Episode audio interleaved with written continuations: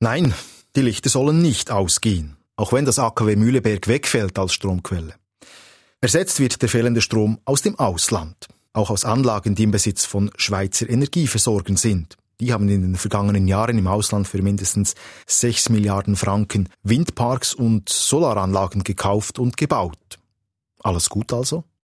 Die Anlagen helfen für die Sicherstellung von unserer Versorgungssicherheit in der Schweiz relativ wenig.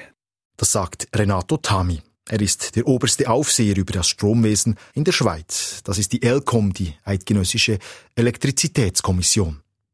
Vom Polarkreis bis hinab ans Mittelmeer sind nun mehrere hundert Windparks und Solaranlagen im Besitz von Schweizer Energieversorgern. Und all diese Anlagen sollen wirklich nichts bringen? Diese Frage will ich klären. Das ist Folge 2 von Das Energiemonopoly, einer Podcast-Serie von SRF Hotspot. Ich bin Matthias Heim.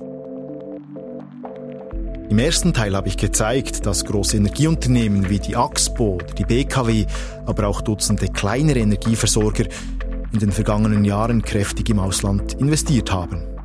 Und diese ausländischen Anlagen gehören nun den Energieunternehmen, die wiederum großmehrheitlich im Besitz von Kantonen oder den Gemeinden sind. Wieso haben diese Energieunternehmen so viel im Ausland investiert, wenn es der Schweizer Stromversorgung doch nichts bringt? Renato Tami erklärt es mir ausführlich. Das sind Anlagen, die stehen im Ausland. Die produzieren den Strom im Ausland und der Strom, der muss zuerst in die Schweiz transportiert und dann importiert werden. Und sowohl für den Transport von dem Strom muss man Engpässe überwinden. Und äh, solche Engpässe gibt es auch an den Grenzen. Und von daher hat man sehr hohe regulatorische Risiken, dass man der, äh, die Elektrizität überhaupt in die Schweiz bringt. Damit wollte ich natürlich nicht sagen, dass die Investitionen im Ausland nutzlos sind. Also soweit es von einer finanziellen Investition her Sinn macht, dann ist das eine ganz andere Frage. Problem 1. Es gibt in Europa also Flaschenhälse etwa in Deutschland. Da fehlen beispielsweise dicke Leitungen, die Windstrom aus Norddeutschland oder der Nordsee bis in den süddeutschen Raum und die Schweiz leiten können. Zwar ist Deutschland daran, diese Leitungen zu bauen, aber das dauert noch Jahre. Problem 2. Windparks produzieren dann Strom, wenn der Wind bläst und Solaranlagen, wenn die Sonne scheint. Anders ist das bei Kernkraftwerken.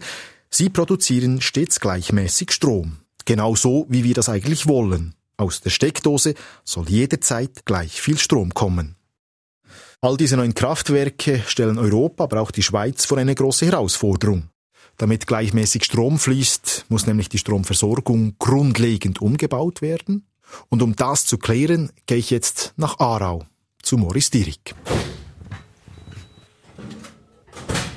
Morris Dierig, er führt mich durch eine Sicherheitsschleuse hinein in die Leitzentrale von Swissgrid. Hier ist das Herz und Hirn der Schweizer Stromversorgung. Wenn irgendwo ein Transformator ausfällt, dann leuchten hier die Warnleuchten. Oder wenn irgendeine Region der Strom knapp wird, dann stellen hier die Spezialisten die Weichen um, so dass dort zusätzlich Strom hinfließt. Vereinfacht gesagt, sorgt die Swissgrid dafür, dass jederzeit das Stromnetz in der Schweiz stabil ist und dass es nicht zu einem großflächigen Stromausfall kommt. Morris Dierig ist aber auch Mitglied der Geschäftsleitung von Swissgrid und er selber spricht von einem neuen Zeitalter, das jetzt anbricht. Das ganze System ist historisch gebaut auf eigentlich eine sehr vorhersehbare und stabile Produktion. Und wir kommen jetzt in eine Welt, wo die Produktion weniger vorhersehbar ist und weniger stabil ist. Und da müssen wir auch neu denken lernen und unsere Systeme und Methoden darauf anpassen, dass wir damit umgehen können. Auch Swissgrid muss lernen, diese Schwankungen durch den Wind- und Sonnenstrom auszugleichen, so dass der Strom eben gleichmäßig aus der Steckdose fließt. Also Sie müssen zwei Sachen auseinander trennen. Wenn Sie ein neues Kraftwerk bauen, haben Sie auf der einen Seite Leistung, zum Beispiel Kernkraftwerk Leibstadt mit etwas mehr als 1000 Megawatt, und auf der anderen Seite haben Sie Energie, die produziert werden kann. Was für uns wichtig ist, aus der Netzperspektive ist, dass man die Energie dann auch 24 Stunden am Tag hat und nicht nur eine Stunde. Da sehen Sie auch gleich das Problem. Solar ist ja wirklich am Tag gebunden. Windenergie ist auch nicht ganz vorhersehbar. Also aus der Netzperspektive stellt sich dann die Frage, kann man irgendetwas speichern? Wie geht es mit Speichertechnologie weiter? Weil um es Netz stabil betreiben zu können, müssen wir 24 Stunden am Tag die Gewissheit haben, dass es auch Energie hat. Und in ganz Europa gilt es jetzt eben, diese Frage zu lösen. Wie lassen sich diese Schwankungen glätten? Wir brauchen irgendwie einen Mechanismus, der uns ermöglicht, das Netz zu stabilisieren. Und das sind im Augenblick, wenn man im Ausland schaut, sind das Kohlekraftwerke oder Gaskraftwerke. Hier in der Schweiz sind es Wasserkraftwerke. Und so etwas müssen wir ständig zur Verfügung haben, damit wir die Schwankungen aus äh, Sonnen- und Windenergie einfach ausbügeln können. Also das sind, äh, wenn wir kurz bei der Schweiz bleiben, eben diese Pumpspeicherwerke, die innerhalb von wenigen Minuten äh, die Turbinen eben anwerfen oder abstellen können. Genau, also das hilft uns natürlich in der Schweiz extrem, dass wir diese Flexibilität haben, weil die Kraftwerke, die können sehr schnell reagieren, die haben sowohl Leistung als Energie. Also da sind wir eigentlich in der Schweiz in einer sehr glücklichen Position. Um das noch kurz zu verdeutlichen, Pumpspeicherwerke funktionieren eigentlich wie eine überdimensionierte Batterie. Wenn Strom knapp ist, wird das Wasser abgelassen, es wird Strom produziert. Pumpspeicherwerke funktionieren aber auch umgekehrt. Wenn es im Sommer viel Sonnenstrom hat, wird Wasser von unten nach oben gepumpt, die Batterie wird also gewissermaßen geladen. Was ich bis jetzt aus Aarau von Swissgrid mitnehme, ist, Speicherlösungen sind der Schlüssel, wenn wir künftig vermehrt auf erneuerbare Energiequellen setzen. Das Thema Stromspeichern ploppt aber noch in einem anderen Zusammenhang auf. Seit Jahren ist es so, dass die Schweiz im Winter zu wenig Strom produziert. Und seit Jahren ist es so, dass die Schweiz diesen zusätzlichen Strom aus dem Ausland bezieht. Aus Deutschland oder aus Frankreich etwa. Und das war eigentlich auch im Winter 2016, 2017 so vorgesehen. Doch genau im Januar 2017, als es kalt war und man eigentlich den Strom gebraucht hätte, hat eben dieser Strom gefehlt. Die beiden Atomkraftwerke Betznau 1 und 2 waren vom Netz und als Folge des trockenen Sommers führten die Flüsse wenig Wasser. Die Lage schien so bedrohlich, dass der Bund Mitte Dezember einen Krisenstab einberief. Die Befürchtung, ein großer Stromausfall, ein Blackout. Und Maurice Dierig erinnert sich. Es gab in den umringenden Ländern wenig Kernkraftwerke in Frankreich am Netz. Da waren 23 Blöcke waren äh, eigentlich über den Winter als äh, nicht in Betrieb gemeldet. Und in Deutschland gab es halt tiefen Pegelstand am Rhein und Schwierigkeiten, um die Kohlekraftwerke zu fahren, sodass wir zwar hätten importieren können, aber es hätte keine Energie gegeben. Und dieses Beispiel zeigt, sich jederzeit aufs Ausland verlassen ist also mit einem gewissen Risiko verbunden.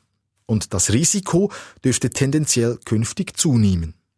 Der Grund liegt in Deutschland. Dort werden bis 2022 alle verbleibenden sieben AKWs abgestellt und auch die Kohlekraftwerke werden spätestens 2038 vom Netz genommen, weil sie halt sehr viel CO2 ausstoßen.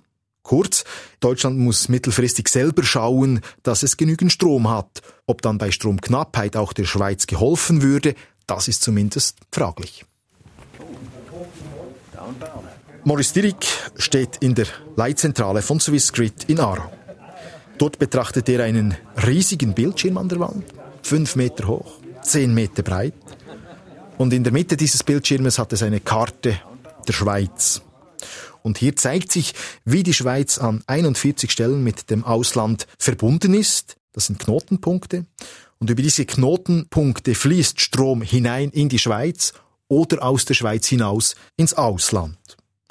Und was sich auch zeigt, kein anderes Land in Europa ist so international vernetzt mit den Stromleitungen wie die Schweiz. Strom aus dem Ausland importieren ist also grundsätzlich kein Problem.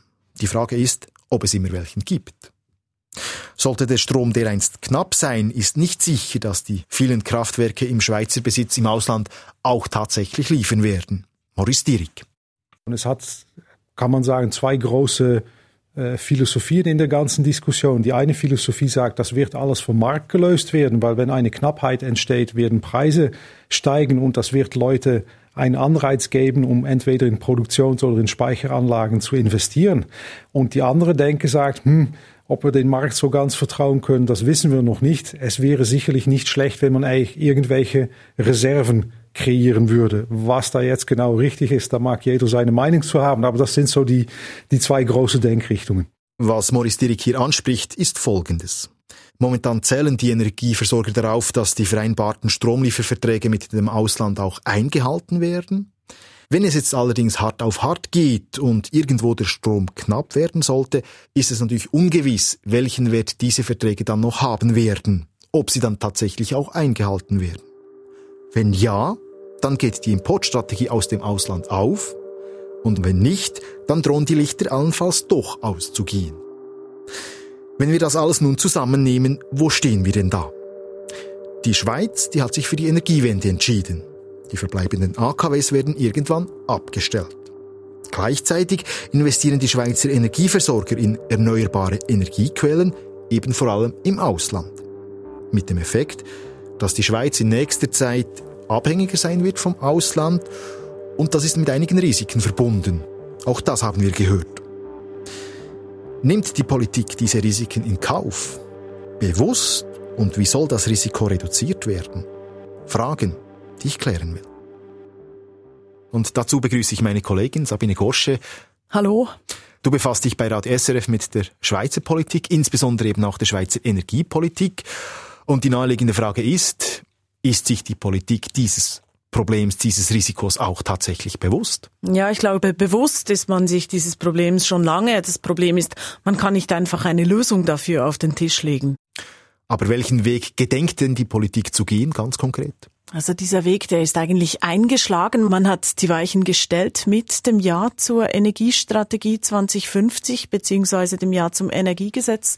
Das war vor zweieinhalb Jahren. Man will im Inland die Stromversorgung stärken, die erneuerbaren Energiequellen ausbauen, Sonne, Wind und vor allem auch Wasser um eben weniger vom Ausland abhängig zu sein. Und man will auch Speicher schaffen, um Schwankungen ausgleichen zu können. Und da sprechen wir eben von diesen Tagesschwankungen, wenn eben die Sonne nicht scheint und die Solaranlage dann auch keinen Strom produziert. Genau, und wenn man eben auf Sonnenenergie setzen will, dann braucht es eben auch mehr solche Möglichkeiten, um Schwankungen auszugleichen. Und so funktioniert es dann auch nicht nur tagsüber, sondern auch übers Jahr gesehen. Also den Strom, der im Sommer zu viel anfällt, weil eben die Sonne viel scheint, diesen Strom muss man irgendwie für den Winter aufbewahren können, wenn die Sonne dann eben nicht mehr so viel scheint. Dieses Problem hat jetzt nicht nur die Schweiz, sondern das gilt für ganz Europa. Aber wir haben es gehört, im Winter, da ist die Schweiz in den letzten Jahren immer mehr auf den Strom aus dem Ausland angewiesen gewesen. Und hier in der Schweiz bessere Speicherlösungen zu haben, das würde helfen. Und da kommen jetzt eben diese Pumpspeicherwerke ins Spiel. Wir haben ja einige davon in den Alpen. Zwei bekannte sind die Grimselkraftwerke in Bern-Roberland und Lind-Limmen. Dieses neue Pumpspeicherwerk vor wenigen Jahren eingeweiht im Kanton Glarus. Ja, beide in den Bergen. Die Schweiz, das Wasserschloss Europas. Wir haben sie, die Gletscher die Berge. Und das hat sich die Schweiz ja schon vor Jahrzehnten zunutze gemacht mit der Wasserkraft. Sie ist bis heute das Rückgrat der schweizerischen Stromproduktion. Zwei Drittel des Stroms werden so produziert. Das ist saubere Energie, CO2-arm, im Inland produziert und eben so nicht abhängig vom Ausland. Und politisch setzt man auf diese Wasserkraft und will sie explizit weiter ausbauen, eben gerade mit dem Ja zum Energiegesetz. Du sagst es, man will sie ausbauen, aber tatsächlich gebaut ist ja noch nichts. Nein, überhaupt nichts. Und warum nicht? Da können wir ein Beispiel anschauen. Kennst du das Triftgebiet im Berner Oberland? Kenne ich bestens vom Wandern. Das ist dieses Gebiet zwischen Susten und Grimselpass. Auch bekannt dieser Gletscher, der sich jetzt in den vergangenen Jahren stets zurückgezogen hat. Und zurückgeblieben ist ja ein See, der immer größer geworden ist. Und übrigens, wenn man dort über die Hängebrücke läuft, dann sieht man diese Veränderungen in der Landschaft sehr gut. Ja, der Klimawandel, der führt eben zu diesem See und dieser See, der ist interessant, weil diesen See, den könnte man stauen, eine große Mauer bauen. Das wäre relativ einfach möglich dort, weil die Felsen schon halbwegs eine natürliche Mauer bilden. Der Aufwand wäre jetzt nicht wahnsinnig groß, um dort eine Staumauer zu bauen. Also er ist immer noch groß, aber im Vergleich mit anderen Staumauern in der Schweiz wäre er so einigermaßen im Rahmen. Und deswegen gibt es dort ein Projekt im Bereich Wasserkraft und das ist dasjenige, welches schweizweit am weitesten fortgeschritten ist. Und eigentlich genau das, was man politisch will, gibt es dort. Und die Konzession ist auch schon eingereicht. Also die Konzession ist das Recht, eben diese Bergwelt wirtschaftlich zu nutzen, namentlich eben aus dem Wasser dort oben Strom produzieren. Aber so weit ist es ja noch nicht. Nein, also es geht auch nicht so schnell. Eine Staumauer im Hochgebirge zu bauen ist immerhin ein ziemliches Projekt. Also man rechnet mit acht Jahren Bauzeit und dann ist es auch eine teure Mauer. Die kostet mindestens 360 Millionen Franken. Kommt noch etwas dazu. Es gibt Widerstand. Was mich ehrlich gesagt jetzt äh, nicht so überrascht in der Schweiz. Ja, dort eben doch, weil die meisten Umweltverbände sind eigentlich dafür. Also für die Mauer. Ja, weil sie sagen, wir wollen lieber sauberen Strom als Atomstrom oder Kohlestrom und dafür müssen wir halt auch Kompromisse im Landschaftsbild in Kauf nehmen. Doch eben, es denken nicht alle so. Es gibt auch Umweltschützer, die sagen, diese Mauer sei nicht nötig, die Schweiz solle besser die Photovoltaik richtig ausbauen. Und nun hat sich da eben ein Gegenkomitee gebildet und dieses Komitee, das wird wahrscheinlich vor Gericht gehen und höchstwahrscheinlich endet die ganze Sache dann vor Bundesgericht. Das bedeutet, das Projekt verzögert sich wahrscheinlich um Jahre. Und dann ist da noch das Preisschild dieses Projektes. Du hast die Zahl von 360 Millionen Franken genannt. Das ist viel Geld. Und im Moment ist es so, dass die Strompreise relativ tief sind. Die Energieversorger verdienen also nicht so viel Geld damit und deshalb zögern sie auch und geben nicht schon jetzt grünes Licht. Und namentlich der größte Investor, der zögert, das ist die BKW. Sie ist ja auch die Besitzerin des AKWs Mühleberg und sie zögert eben aus wirtschaftlichen Gründen. Die BKW, die ohne AKW Mühleberg in die Zukunft geht, die könnte doch eigentlich einen Ersatz da gut gebrauchen. Warum zögert sie? Ja, sie beschafft sich eben diesen Ersatz im Ausland. Dort ist es momentan einfacher und auch günstiger, eben in neue erneuerbare Energiequellen zu investieren, in Windparks und Solaranlagen und sich dann diesen Strom per Vertrag absichern zu lassen. Aber eben, es gibt auch gewisse Risiken. Da sind die Flaschenhälse, fehlende Leitungen und da sind eben die großen Schwankungen, womit wir wieder beim aktuellen Problem sind. Die Windparks im Ausland lösen eben das Speicherproblem in der Schweiz nicht. Ja, also es ist kompliziert. Man kann sagen, die Schweiz will saubere Energie hier produziert und auch weniger abhängig sein vom Ausland. Aber da gibt's Probleme und deshalb das Ziel, gerade auch im Winter eine sichere Stromversorgung zu haben. Und da wäre eigentlich das Trift-Projekt ideal, aber äh, es zeigt auch eben exemplarisch auf, wie kompliziert das alles ist im Moment. Es gibt politische Konflikte, es gibt wirtschaftliche Gründe und all das zusammen erschwert den Umbau des Schweizer Stromsystems.